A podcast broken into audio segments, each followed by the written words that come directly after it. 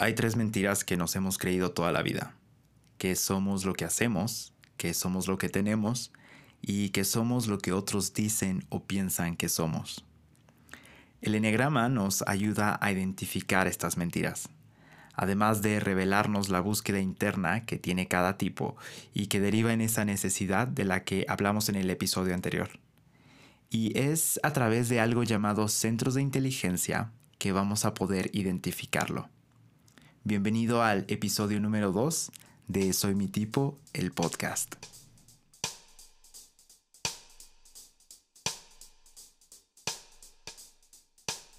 Quiero contarte una historia. Cuando tenía como 15 años, mis primos, mi hermana y yo estábamos jugando en el patio. Mis primos son más pequeños que yo, mi hermana es menor que yo. Y teníamos un perrito. Y un día, mientras estábamos jugando, la puerta frontal de nuestra casa quedó abierta y como todos los perritos salió corriendo hacia la calle. De repente todos vimos por la ventana como un auto atropelló a nuestro perro sin detenerse. Yo en ese momento sentí toda una angustia dentro de mi pecho y además tenía unas ganas de llorar terribles que evidentemente me contuve y al mismo tiempo tuve este impulso por abrazar a mis primos y evitar que vieran lo que pasaba. Recuerdo mucho que el más pequeño estaba inmóvil con su mirada clavada en esta escena. Mi hermana, por el contrario, casi al momento de escuchar el golpe, salió corriendo hacia la calle detrás del perro y lo que hizo fue levantarlo del pavimento y ponerlo en la banqueta para evitar que otro auto terminara por hacer esta escena tan horrible aún peor. Después entró, se sentó y permaneció así, sin hablar por varios minutos, como tratando de entender qué había sucedido. No lloró, no dijo nada, simplemente estaba ahí. Recuerdo esta historia siempre porque en ese momento me preguntaba, ¿cómo es que mi hermana pudo haber hecho esto? ¿Cómo salió valientemente a recoger a nuestro perro? ¿Y cómo pude quedarme yo ahí sin hacer nada? Yo era el hermano mayor, yo tendría que haber sido valiente y hacer esto, pero no sucedió. Y es que todos actuamos de maneras tan distintas ante una misma situación. Y si no somos conscientes de qué es lo que está detrás de estas reacciones y de cómo percibimos lo que sucede, entonces vamos a enfrentarnos a diferentes conflictos y problemas. Y si esto le sumamos estas mentiras que he mencionado de que nuestras acciones y lo que tenemos y lo que otros piensan de nosotros dictan quién somos, eso puede causar mucha confusión y puede llevarnos a un camino, a un camino de, de temor y de volvernos esclavos de las situaciones externas. El enegrama busca destapar esos pensamientos por demás tóxicos y que distorsionan nuestra imagen. Es por eso que hoy hablaremos sobre los centros de inteligencia. Una de las formas de identificarnos con el enegrama es ver los tipos a través de grupos de tres, lo que llamamos triadas. Y una de las triadas más importantes es los centros de inteligencia. Estos son como el lente principal por el medio del cual percibimos el mundo. Y aunque usamos los tres para llevar a cabo nuestra vida diaria, uno de estos tres centros juega un rol predominante en la expresión de nuestra personalidad. Según el mapa que nos va dibujando el enegrama, todos tenemos tres cerebros o tres centros de inteligencia. El primero es la cabeza, que está relacionado con los pensamientos y el análisis. El segundo es el corazón, que tiene que ver con las emociones y las relaciones. Y por último está el cuerpo, que es el centro de las sensaciones y respuestas físicas, las respuestas instintivas y la acción. Además, cada uno de los centros es atacado por una mentira hacia la búsqueda que tiene nuestro ser. Voy a empezar con el centro de inteligencia del cuerpo. Este centro de inteligencia que está relacionado con los instintos y la acción. El tipo número 8, 9 y 1 pertenecen a esta triada. Y la mentira que está detrás es que ellos creen que son lo que hacen. Piensan que sus acciones van a hablar mejor que ellos. Y es que su búsqueda es una búsqueda de satisfacción. El 8 busca satisfacer esa necesidad de poder defenderse y de poder entrar en conflicto para poder sobrevivir a este mundo. El tipo número 9 busca satisfacer esa necesidad de paz, probablemente huyendo del conflicto. Y el tipo número 1 va a buscar satisfacer su necesidad de ser bueno, haciendo acciones correctas, acciones que van a llevar a hacer las cosas mucho mejor de lo que son. Este centro de inteligencia, los tipos que están dentro de este centro de inteligencia tienen en común que su cuerpo les dicta qué hacer pues están sintonizados con su voz instintiva y con el entorno. Por lo tanto, el 8 reacciona ante las cosas. El 9 actúa evitando el conflicto. Y el tipo número 1, su juez interno le dicta cómo hacer y qué tiene que hacer.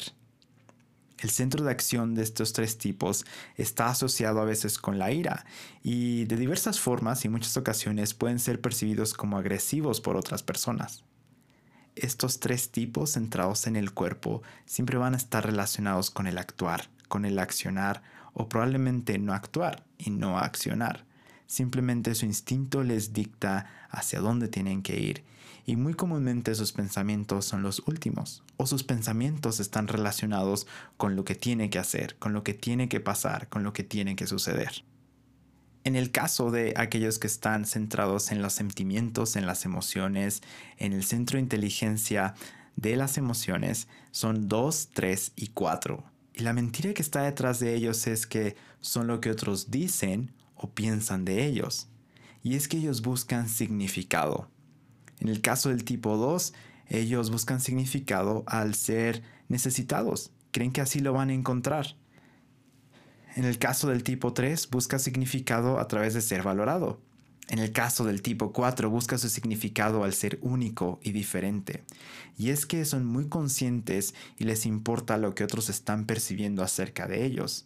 Y las emociones les van a permitir percibir eso, pues se conectan con las necesidades y los sentimientos de los demás como una forma de validar su propio significado son mucho más presentes emocionalmente que los otros tipos y pueden ser más inclusivos y colaborativos cuando resuelven problemas, pero a un nivel mucho más emocional.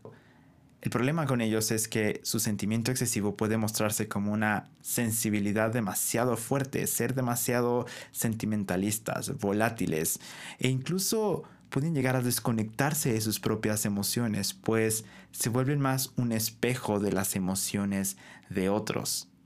Los tres tipos que están relacionados con el centro de inteligencia de la mente o de la cabeza son el 5, 6 y 7. Y la mentira que está detrás de ellos es que ellos son lo que tienen. Eres lo que tienes. Y es por eso que ellos buscan la estabilidad. El 5 busca esa estabilidad a través de conocer su entorno y tener más conocimiento. El 6 va a buscar esa estabilidad a través de la certeza, de la seguridad, de tener apoyo, de tener seguridad. El tipo número 7 va a buscar la estabilidad a través de evadir el dolor, manteniendo su libertad y tener todo aquello que le dé esa idea de libertad y de que no depende de nadie.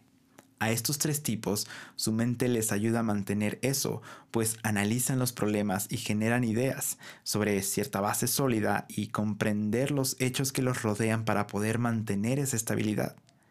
Pueden caer a veces en una parálisis de análisis y pensar más de lo que actúan, o pueden caer en una planificación excesiva y retrasar muchas de las decisiones en ese intento por controlar las cosas, o simplemente eh, se llenan de tantas tareas, de tantos pensamientos que están llenos de preocupaciones, de dudas y críticas. Ahora, estas descripciones son muy generales y puede que no resuenen completamente contigo en todo lo que se está diciendo y sobre todo si es que ya te has identificado con algún tipo. Pero recuerda, como dije, los centros de inteligencia son el lente principal con el que vemos el mundo, no el único. Déjame ponerte un ejemplo más claro. Yo me identifico con el tipo 2 y toda mi vida pensé que era algo más visceral y que solo reaccionaba ante las cosas. Pero como vivimos en la historia, mis acciones siempre han sido más dictadas por mis emociones. La información pasa a través del lente de las emociones y después llega hasta mi centro de acción. Por eso está este instinto de proteger.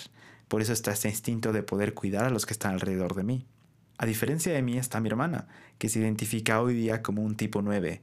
Y por el contrario a mí, ella está más conectada con su instinto de acción. Y aunque como tipo 9 busca evadir el conflicto, su acto de valentía iba más enfocado en no crear un conflicto mayor. Identificar los centros de inteligencia y esas mentiras que están detrás de cada uno de ellos nos llevan a los primeros pasos de crecimiento, identificándonos de una manera más profunda. Además que nos llevan a entender que somos seres complejos y completos, pues el punto no es simplemente decir, ok, soy visceral y así me voy a quedar, o soy demasiado mental, no me vengas con sentimentalismos. No, el punto en sí es entender que estos tres centros residen dentro de nosotros y ahora podemos crear un mejor balance al momento de percibir el mundo y actuar. Además, va a ampliar nuestra visión y nos va a hacer muchísimo más empáticos con otras personas. Así que quiero recomendarte que comiences haciendo esto. Primero, obsérvate durante la semana. ¿Dónde percibes regularmente lo que sucede a tu alrededor? ¿Lo sientes en tu cabeza? ¿Lo sientes en tu corazón o lo sientes en tu estómago? Y número dos, ¿cómo respondes ante los problemas y obstáculos diarios? Anota eso. Y por último, pregunta a tus relaciones más cercanas cómo es que respondes ante las cosas. Anótalas y observa las diferencias. Además, quiero invitarte que junto con este podcast puedas ver la serie de posts que estaré publicando en el perfil de Instagram arroba soy mi tipo, pues estaré hablando sobre este tema y creo que puede ilustrar un poco más lo que estamos platicando el día de hoy. Y quiero recordarte que no eres lo que haces, no eres lo que tienes, no eres lo que otros dicen o piensan que eres. Tampoco eres tus emociones, ni tus pensamientos, ni tus acciones. Eres un ser único y completo, con momentos difíciles, claro, pero estás en un viaje llamado vida y vamos juntos en esto. Nuestro perro ahora vive feliz en una granja para animales atropellados, o eso nos quisieron hacer creer por mucho tiempo. y yo soy más consciente de que hay mucho más detrás de nuestro ser. Si esto resuena contigo, y si te sirve de algo y te hace mejor persona, sigue adelante. Solo disfruta este viaje hacia ti mismo. Mi nombre es Rubén Bravo y soy mi tipo.